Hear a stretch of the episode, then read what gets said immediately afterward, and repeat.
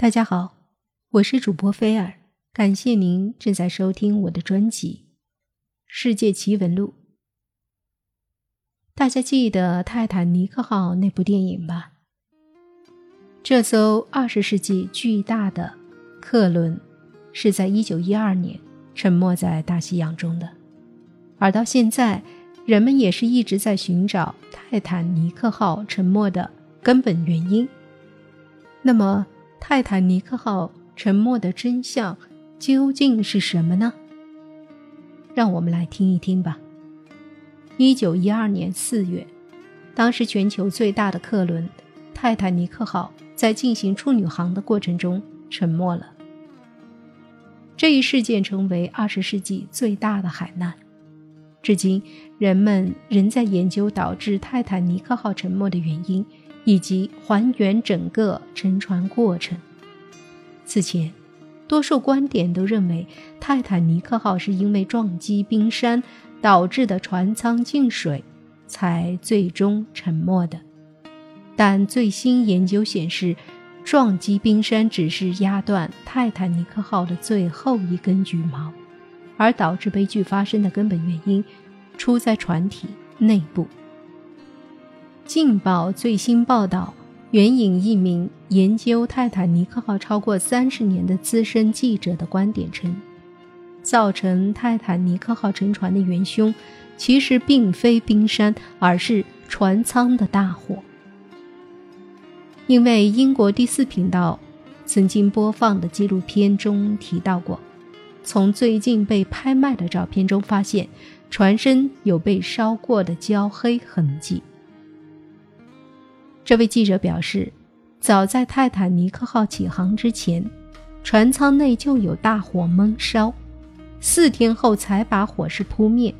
由于大火的温度达到了一千度，这造成了船身外壳的钢铁已经被烧得十分脆弱，以至于船身撞到冰山时很容易就被划开了。除了撞到冰山和大火之外，另外包括船员的疏忽，这些都是造成。泰坦尼克号沉船的原因。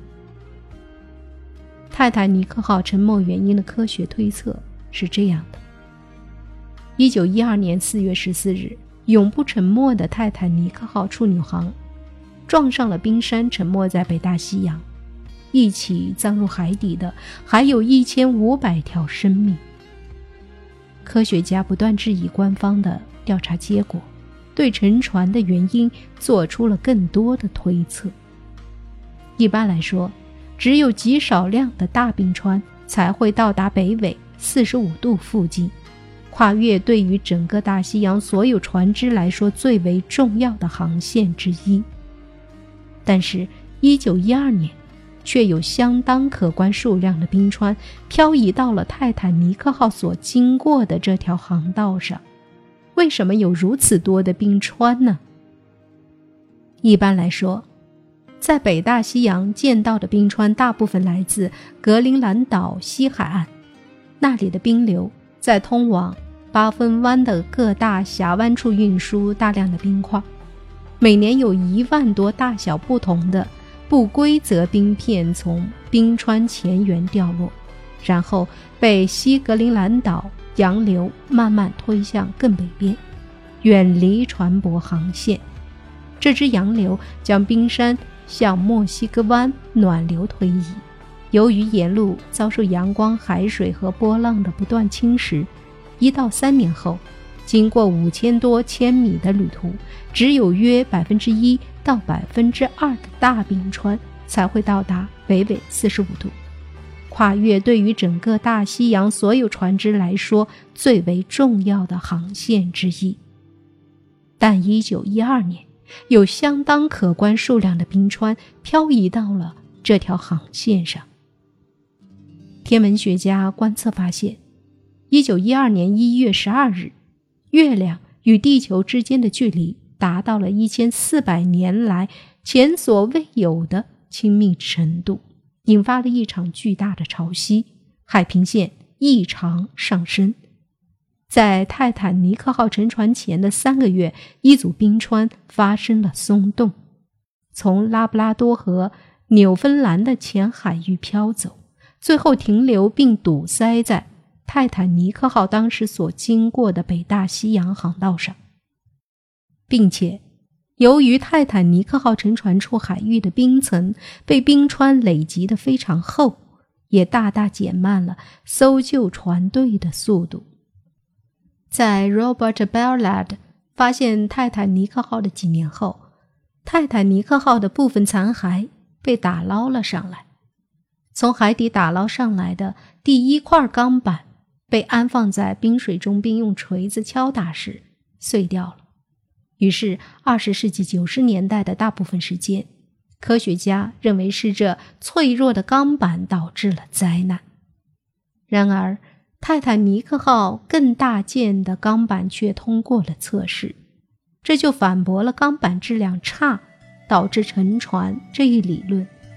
科学家们发现，最开始的那块钢板本身就异乎寻常的薄弱，而其余泰坦尼克号的钢板均通过了测试。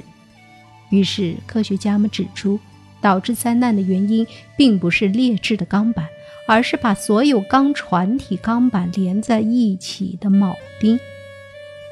科学家通过检验从遗留在残骸中的四十八个铆钉，发现它们熔渣含量过高，金属会变得脆弱。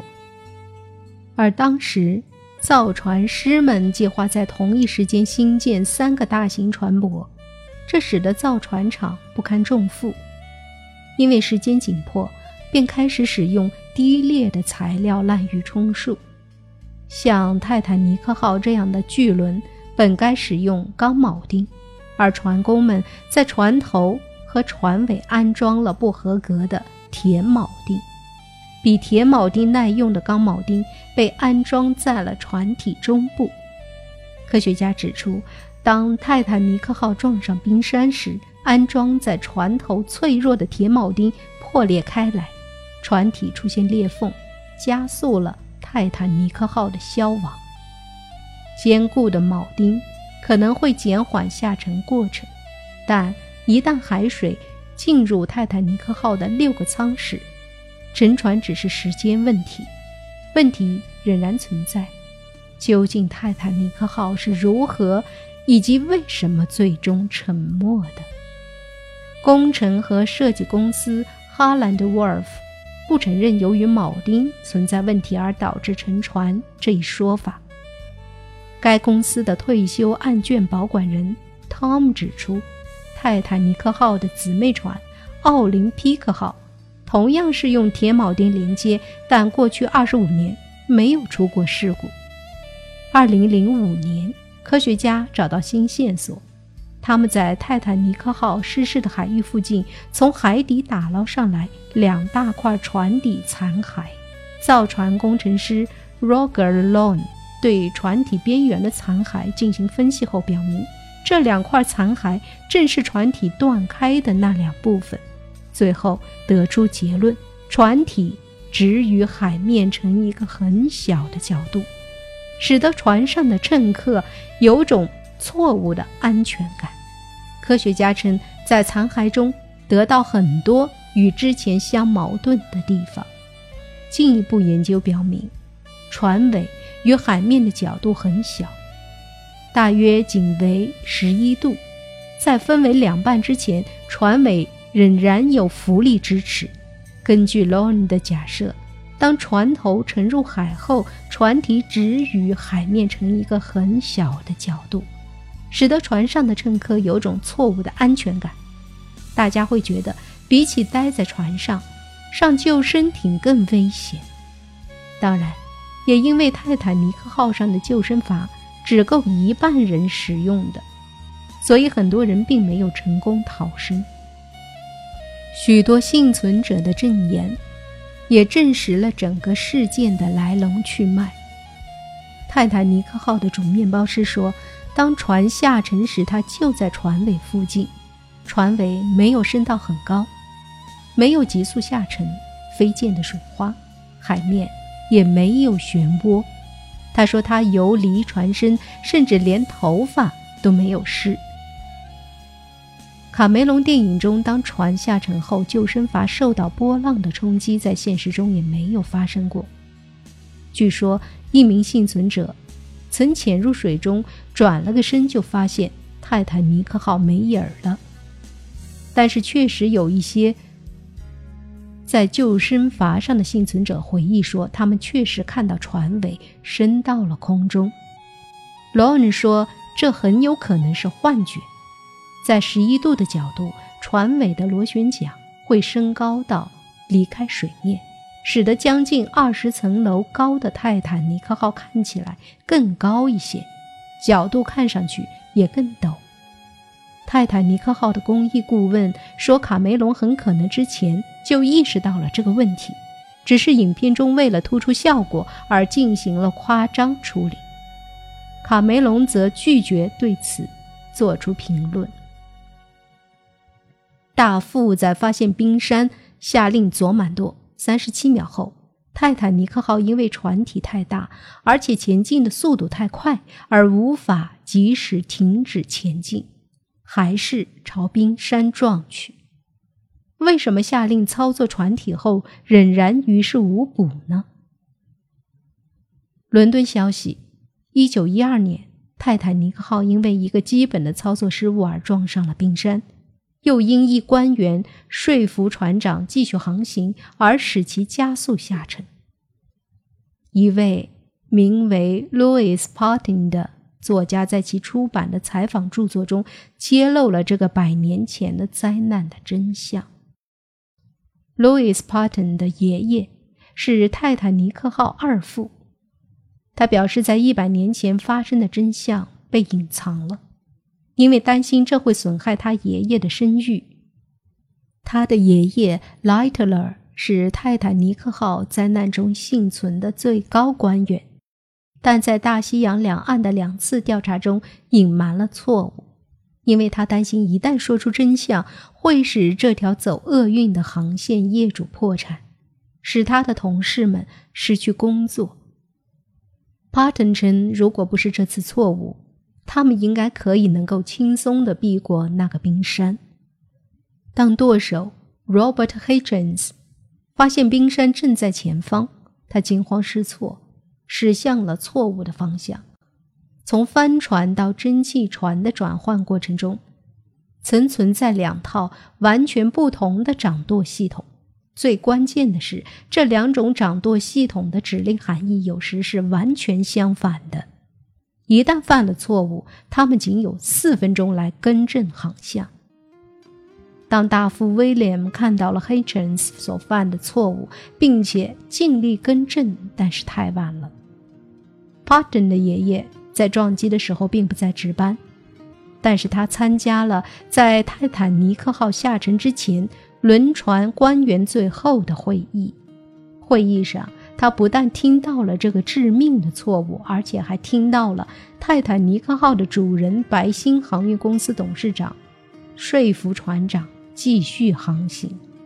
航行加快了泰坦尼克号的下沉，大约加快了数小时。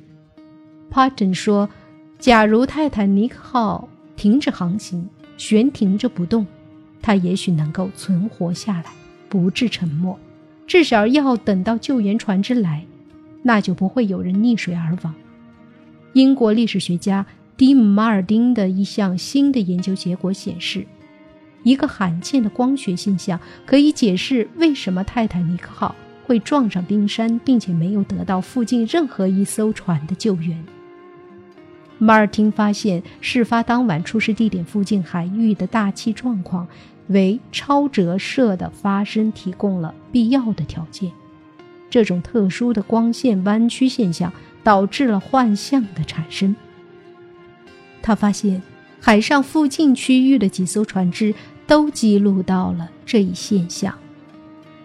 他说，这个现象妨碍了泰坦尼克号的瞭望员的视线，让他没能及时看到冰山，也妨碍了加利福尼亚号货船。对泰坦尼克号的确认及两船之间的通信。一份1992年英国政府的调查报告显示，在这次灾难中，超折射现象扮演了重要的角色。但是这种可能性，直到马尔汀仔细研究过了气象记录、幸存者的描述和长久被人们遗忘的航海日志之后，才进入了人们的视线。泰坦尼克号从墨西哥湾暖流水域航行到寒冷的拉布拉多洋流水域，空气自下而上逐渐冷却，这就产生了一个逆温现象。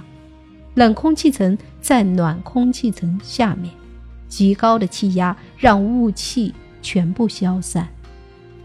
这种逆温现象会使光线反射异常，产生上升景。什么叫上升景呢？就是在一个错误的地平线参照下，物体看起来会变得比实际更高一些，因此也更近一些。错误的地平线与实际地平线之间的区域。会变得模糊不清。加利福尼亚号的无线电话务员提醒泰坦尼克号前方有冰山，但是在没有月光的夜晚几乎找不到任何的参照物。平静的海面把实际地平线和错误的地平线之间的区域遮掩了起来，使冰山得以潜影遁形。在冰山大概只有一英里远的时候。泰坦尼克号的一名瞭望员才拉响了警报，但为时已晚。在撞上冰山前的一小段时间里，泰坦尼克号曾经驶入加利福尼亚号的视野范围之内，但是它看起来太接近了，又太小了，一点都不像那艘巨型客轮。加利福尼亚号的船长斯坦利罗德知道，泰坦尼克号是这附近海域。唯一装有无线电的船只，所以他认为这艘船肯定没有无线电。罗德说，他几次让人用摩斯信号灯给那艘船发信号，那艘船一点也没有注意到我发的信号。在遇到危险之后，泰坦尼克号也用摩斯信号灯给加利福尼亚号发信号，但是同样也没有得到回应。这种。异常分层的空气扭曲干扰了信号。泰坦尼克号发射的遇难求救火箭大概升空有六百英尺高，但是相对于这艘船来说，它们看起来就低得多了。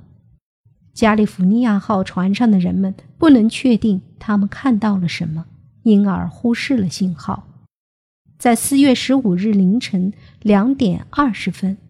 泰坦尼克号沉没的时候，他们也仅仅是以为那艘船开走了。